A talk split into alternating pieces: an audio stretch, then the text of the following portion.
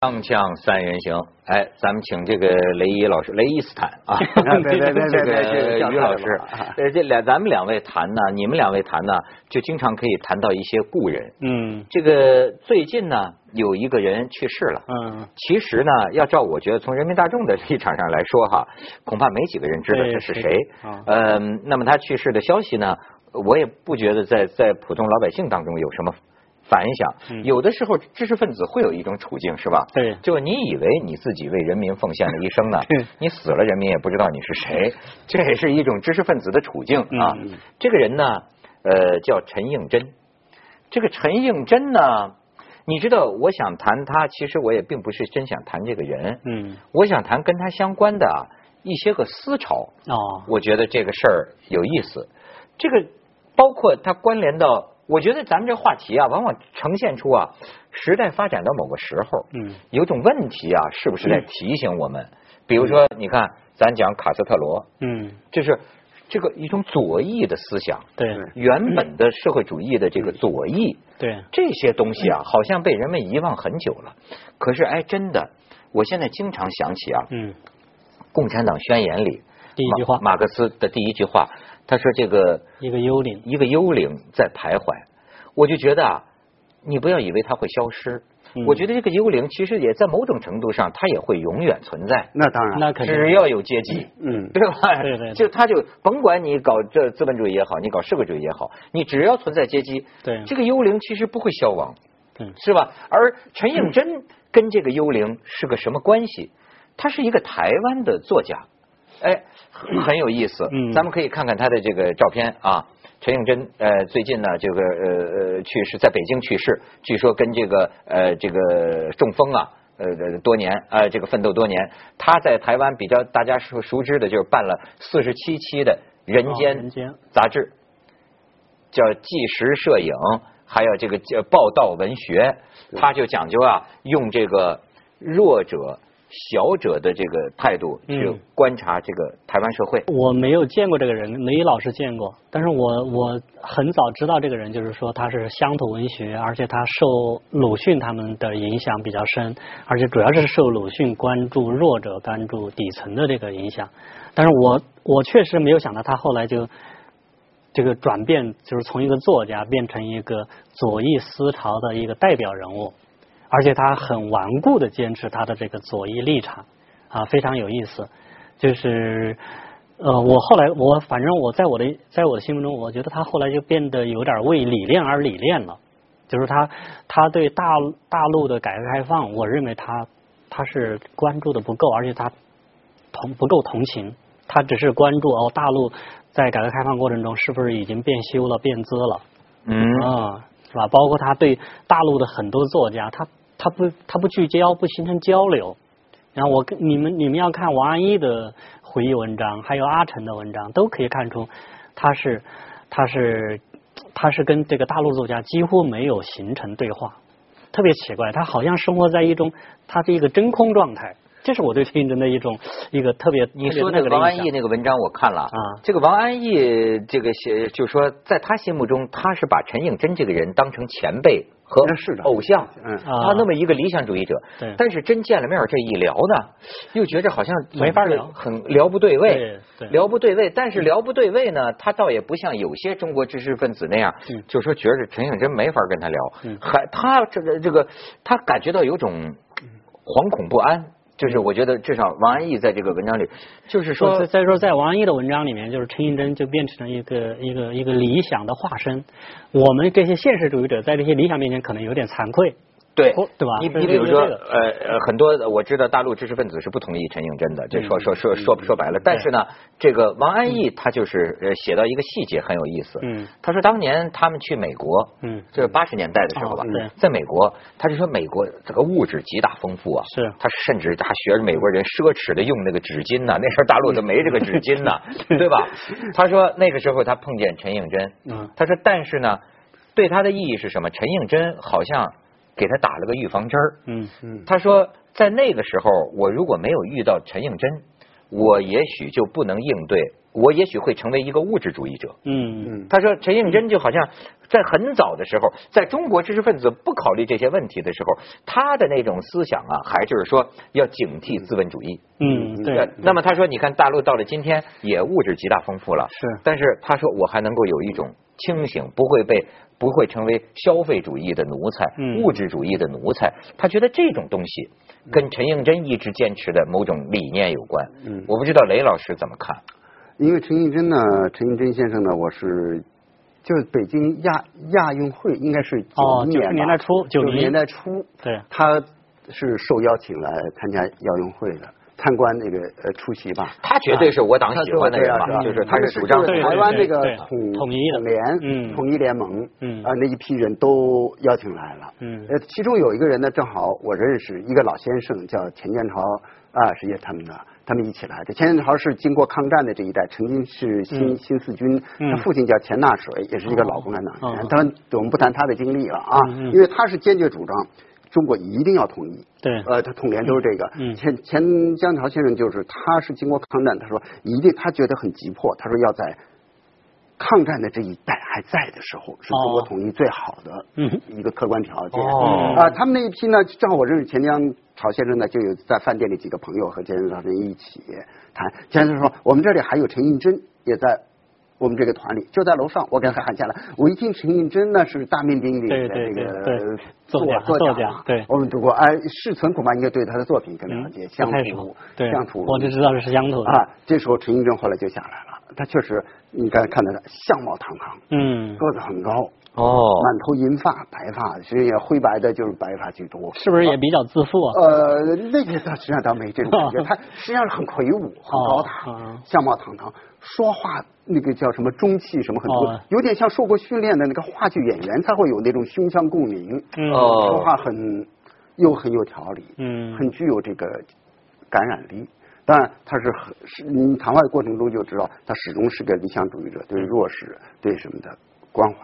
但是，就像世存谈到，也后来我们又有过几次单独的谈话话或者什么呢？一谈到关于中国的现实，嗯，关于改革开放，对关于文革，嗯那就发现干戈不入。对对对对对，比如说，他确实，他经常说他在台湾的时候，在白色恐怖年代，嗯他的理想就是中国的文革，觉得那是人类造一个最美好的社会，恐怕。这个哦他始终这个没有放弃嗯，啊。那就是他也是个毛粉，呃，就是说，呃，对啊嗯，他就谈到他从那个他在监狱里面，嗯一他多次给我对谈到他一在个六台八湾哦年他在到台湾是坐过牢的啊对他是七年，他多次给我谈到这个，我才知道嗯啊，他的六八年到七五年他的经历和那个支撑他下去的信念，对对对啊嗯，所以他是台湾本土人，但他是坚决的统派，嗯嗯呃，坚决的统派。那么一谈到一些关于中国改革开放，嗯嗯呃，但是呢，他就至少是有疑惑，你怎么和世界和资本主义社会接轨？嗯，是不是搞资本主义啊？那那么他对文革的一些我们的一些就是知识分子或者是中国一些普通人的在文革中的种种经历吧，他你跟他说好像他不是很能够同情？呃，他也正式或者是对对这怎么，他有他的一套理论来解释这他个不事情。关注这对个你说嗯啊，他是一个生活在自己观念中的呃这个人。但是后来我看他在二零零八年，后来我和他就没有什么交往了。但是二零零八年他又写了一篇大文章，嗯我看他还是对中国的改革开放，他又赞成了，说是世界上少有的在贫富差距这么小的情况下实现了这什么什么。这篇文章当然也影响很大，是吧？哦他是反驳那个对龙应台的那个。对对对对对，啊，哎，你要这么说呢，我就觉得啊，他呢，你知道呃中国的这个这个知识分子啊，走过的这个精神之路啊。嗯跟一个出身于台湾本土的呀、嗯走过的这个精神之路、思想之路是完全不一样的。比方说啊，呃，像八十年代的时候，呃，这这个西方的很多哲学，嗯东西啊，这个这个这个进来，那个时候我们如饥似渴，而且那个时候实际上呃是感觉到了刚从一个文革的这个浩劫当中走出来的人，嗯对我们需要的似乎是另外一个极向的东西。嗯，嗯可是你知道他在台湾的这种啊，他最早就感觉是欧洲的那些左翼思想，是他认他就说他在鲁迅那里找到了祖国，嗯就所谓真正的知识分子，嗯哎，就是要嗯呃这个批判。呃这个这个怀呃怀疑不满，而且他那个不满在哪儿啊？最后他找到了马克思，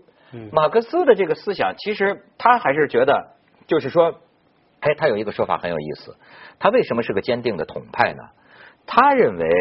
台湾问题不是什么本省人和外省人的问题，嗯他认为他的认为就跟毛主席当年说新疆一样，嗯就是说新疆的这个问题啊是阶级问题，啊不是民族问题。啊毛主席用阶级对问题，对吧？全世界无产者联合起来，是咱们被压迫阶级，咱们要去，没有什么就就是民族。你看他这个陈陈应真，他就认为台湾问题呢，本质就是本质上它是一个。呃不不不是一个什么省级的什么问题，嗯比如说它本身本质上是中国和美国的问题，嗯甚至你把这个话题再广而言之，嗯他会觉得是资本主义的入侵。对嗯你比如他跟王安忆曾经讲过一个什么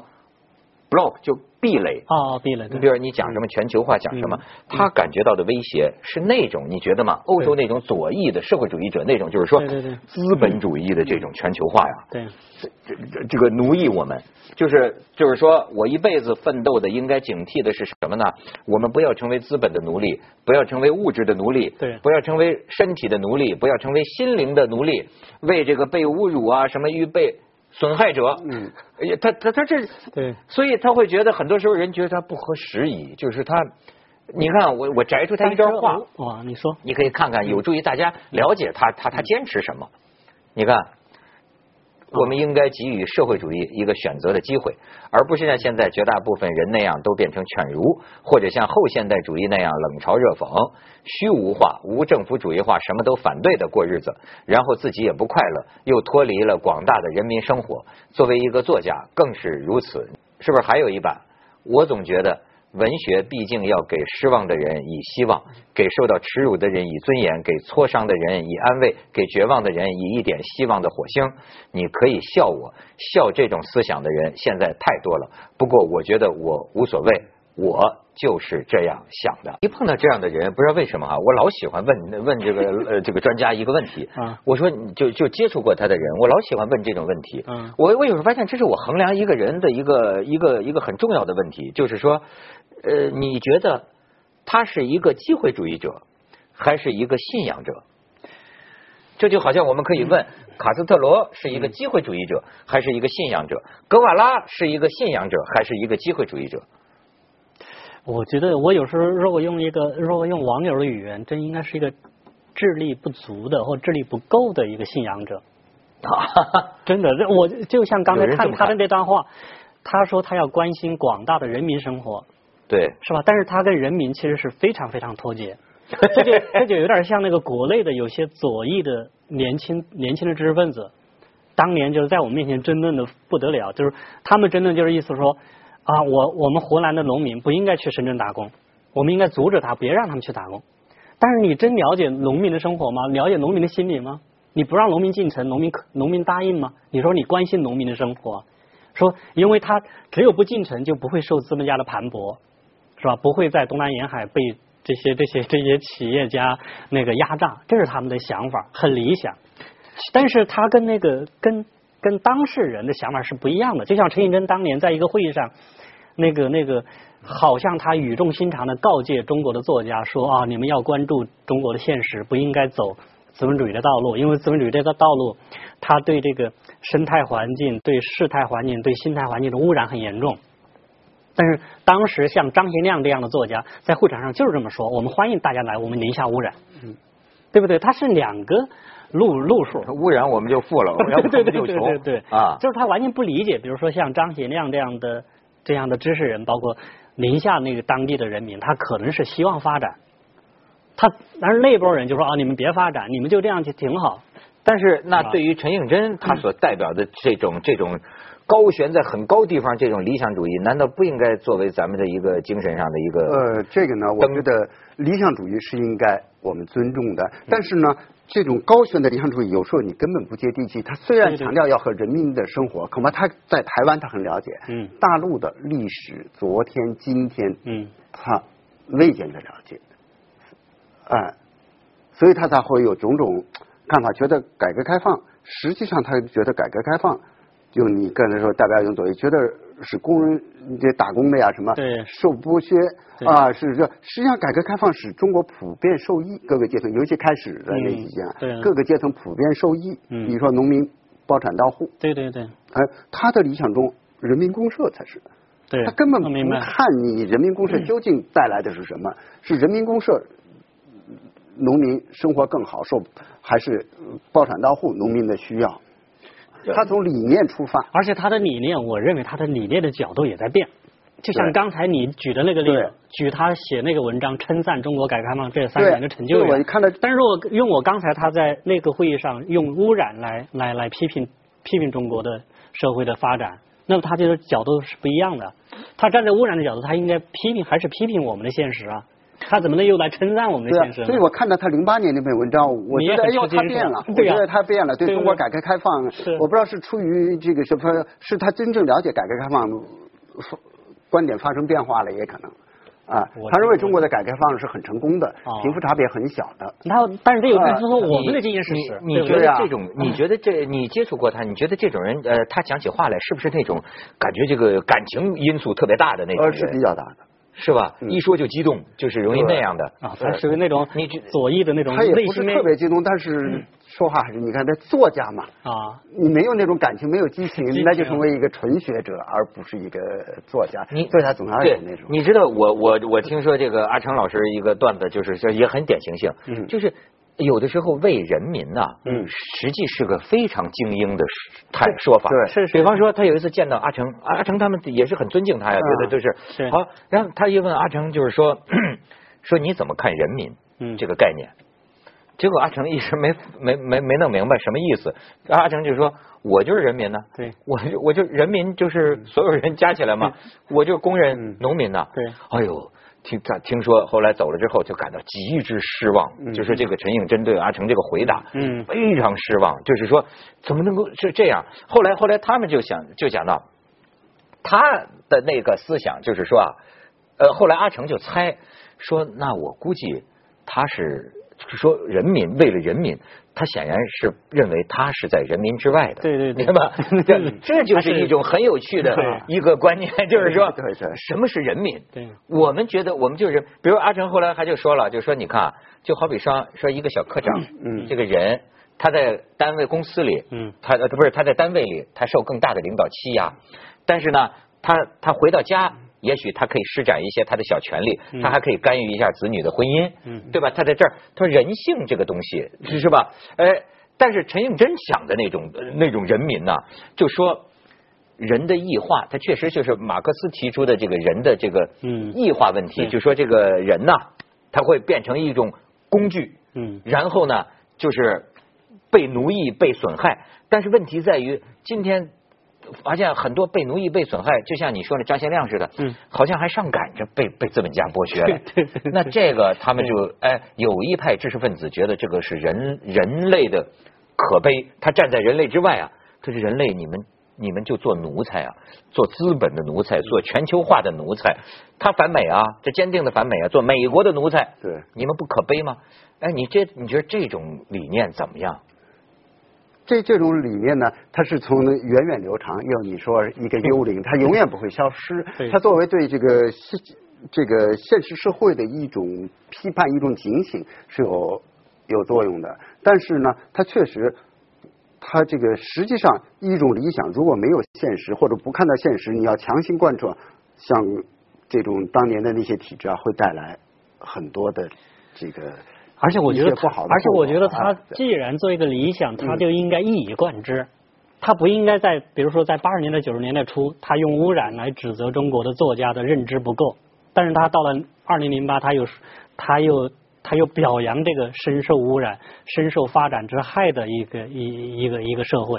比如说，像是今天我们都知道这个污染的危害性或者这个发展它带来的负面作用，而且在我们身边雾霾这么严重，我们都已经感受到了。他为什么又